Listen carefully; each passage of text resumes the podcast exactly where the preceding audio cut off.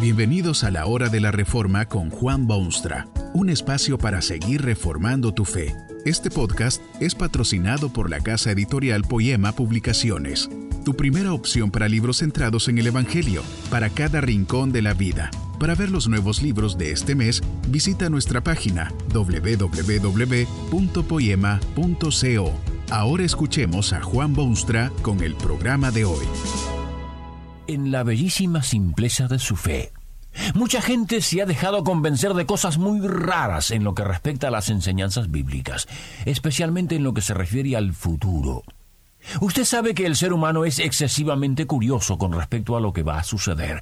Es por esta razón que toda clase de brujos y consejeros y adivinos florecen en todas partes. Siempre tienen clientes que quieren saber lo que va a pasar. Entre la gente que cree en Jesucristo como su Salvador personal y entre quienes leen la Biblia porque es alimento diario y porque es palabra de Dios y porque dice la verdad, toda la verdad y nada más que la verdad, esa misma curiosidad humana los ha llevado muchas veces a cosas que no pueden defenderse sanamente. Hay mucha gente que se atreve osadamente a pronosticar toda clase de eventos en el futuro porque creen que así lo dice Dios en su palabra. Una teoría, por ejemplo, afirma que los judíos rechazaron al Cristo y que consecuentemente Jesús se sintió agraviado y se retiró de su pueblo y les quitó el reino. Un día, sin embargo, ese mismo pueblo recibirá el reino nuevamente y por eso es que el Medio Oriente resulta tan, tan importante. Estos creyentes están convencidos de que un día de estos Jesús viene del cielo, se apodera de Jerusalén, establece allí un trono y empieza a reinar sobre sus hijos desde ese lugar. Algunos recientes triunfos de los israelíes parecen confirmar para esta gente lo promisorio de esos eventos. Jesús vendrá y los judíos se darán cuenta de su error y se volverán al Cristo y Cristo reinará con ellos por un período de mil años. ¿Sabe usted si esto es verdad? ¿Puede alguien saberlo? La evidencia bíblica abundantemente demuestra justamente lo contrario. La Biblia lamenta ciertamente que los judíos no recibieron al Hijo de Dios, que lo rechazaron, que lo juzgaron y condenaron a muerte.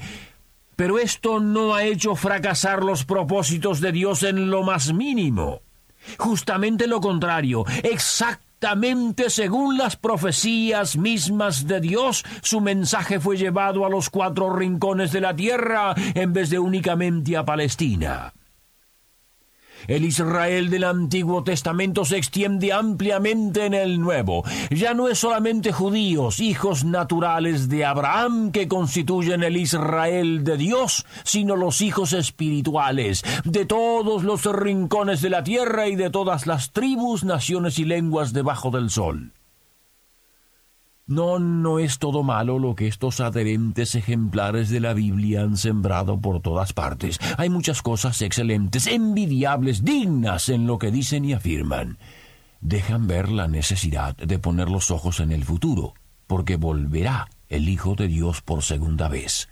Hacen ver también que este mundo no está abandonado, no anda a la deriva, sino que está bajo el control autorizado de Dios. Pero no es bíblico separar lo que Dios dice en el Antiguo Testamento de lo que dice en el Nuevo. No es posible admitir que Dios sufrió un horrible revés cuando envió a su Hijo. No es aceptable ponerse a hacer pronósticos de cosas desconocidas en base a alguna frase o expresión bíblica o en base a una convicción personal que luego se ha impuesto sobre la preciosa palabra de Dios.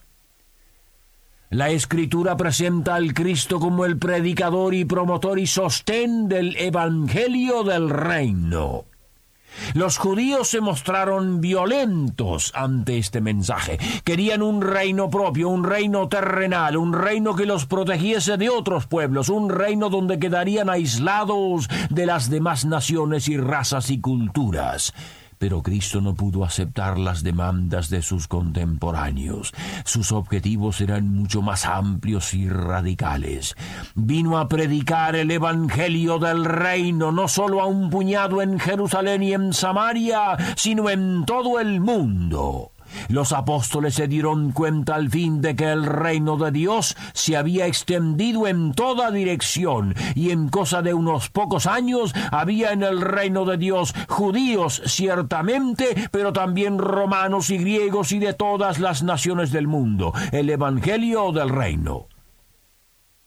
Es ese Evangelio del reino que se ha proclamado desde tiempo inmemorial en los planes divinos es bien cierto que este reino estaba limitado durante siglos a una nación, nación escogida y selecta de Dios.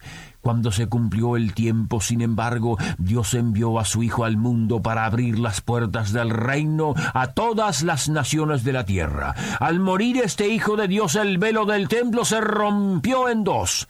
Al ascender al cielo, ordenó a sus discípulos que predicasen este Evangelio a todas las naciones. En el día de Pentecostés, Dios mismo proveyó los instrumentos lingüísticos para que muchísimas nacionalidades y tribus y pueblos oyesen las maravillas de Dios en su propia lengua. Un apóstol Pedro se muestra inflexible cuando hay oportunidad de predicar este Evangelio a un centurión romano hasta que Dios le muestra una visión y le dice que no debe llamar a nada inmundo. A partir de esos tiempos gloriosos, este Evangelio del reino ha sido proclamado en el norte y en el sur, en el este y el oeste, y judíos se hacen ciudadanos, pero también griegos y celtas e hispanos y sajones y orientales. Este Evangelio del Reino se proclama ahora mismo, y el Señor Jesús, que es Rey hasta que entregue todas las cosas nuevamente en las manos de su Padre, guía y conduce a ese reino desde su trono en los cielos. Ese reino tiene ciertamente una dimensión futura. Las escrituras hablan con frecuencia del nuevo cielo y nueva tierra, y los profetas describen en palabras maravillosas la belleza que será en los días postreros.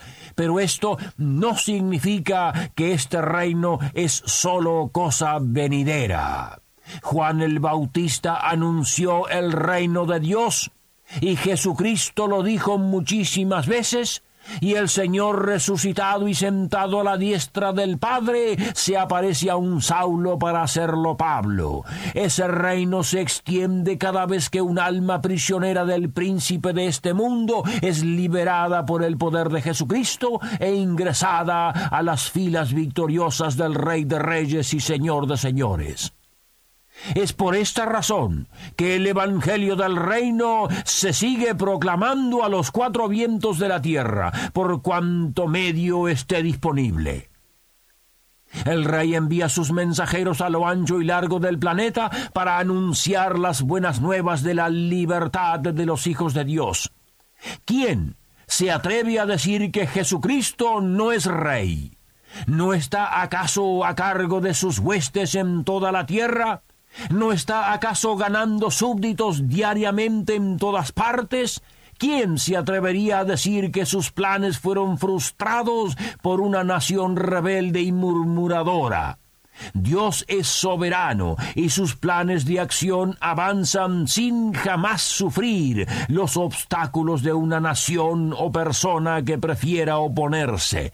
Cierto es que los judíos rechazaron al Mesías, pero por siglos y siglos esto estaba ya predicho, y Jesucristo mismo en sus parábolas hizo constante referencia a que su pueblo rechazaría y que su reino incluiría luego a otras naciones.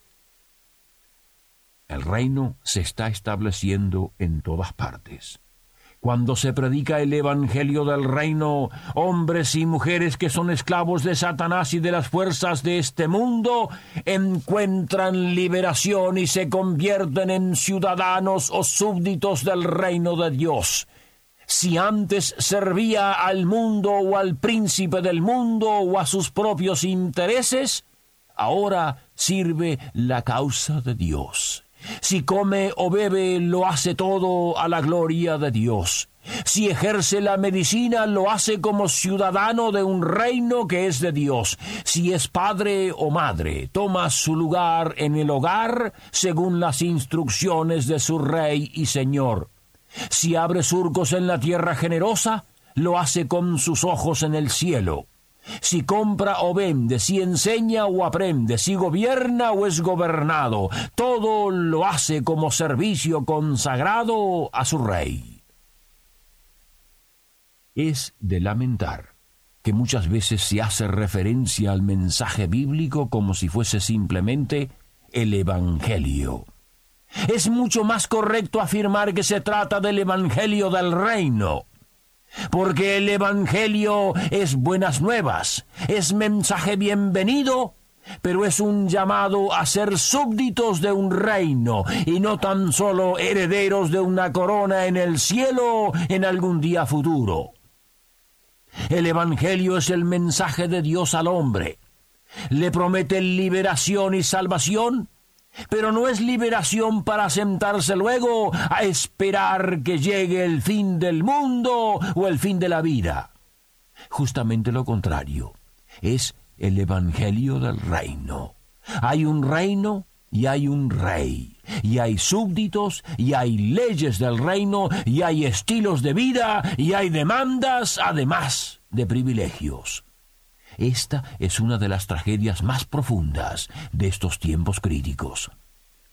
Aquellos que han sido lavados en la sangre de Jesucristo y han entregado sus vidas negándose a sí mismos, separan su vida cristiana y la ponen o en sus templos o si no en las moradas celestiales. Se olvida de que son, ahora y aquí mismo, ciudadanos de un reino que impone severas demandas sobre todos sus súbditos. Cristo quiere que trabajen para Él y su causa. El Rey les ordena ser justos y honestos. Las leyes del reino les impone amar a sus enemigos y ser la luz del mundo. A veces, estos creyentes dan la impresión de ser sal que ha perdido su sabor o una luz debajo de la mesa. El Evangelio del reino se extiende, toca vidas y transforma corazones. Este Evangelio del reino ha sido proclamado nuevamente en sus oídos. El rey lo llama porque quiere admitirlo a sus filas. Lo desafía y lo invita. La oportunidad es gloriosa y la invitación difícil de rechazarla. Pase, pase, pase a ser súbdito del reino de Dios. Que este mensaje nos ayude en el proceso de reforma continua según la palabra de Dios. Si quieres profundizar en la exposición bíblica, puedes buscar más recursos en www.poema.co. Allí encontrarás libros que te ayuden a entender la palabra de Dios y aplicarla a tu vida. Poema, el Evangelio para cada rincón de la vida. Nos vemos en el próximo episodio de La Hora de la Reforma con Juan Bonstra.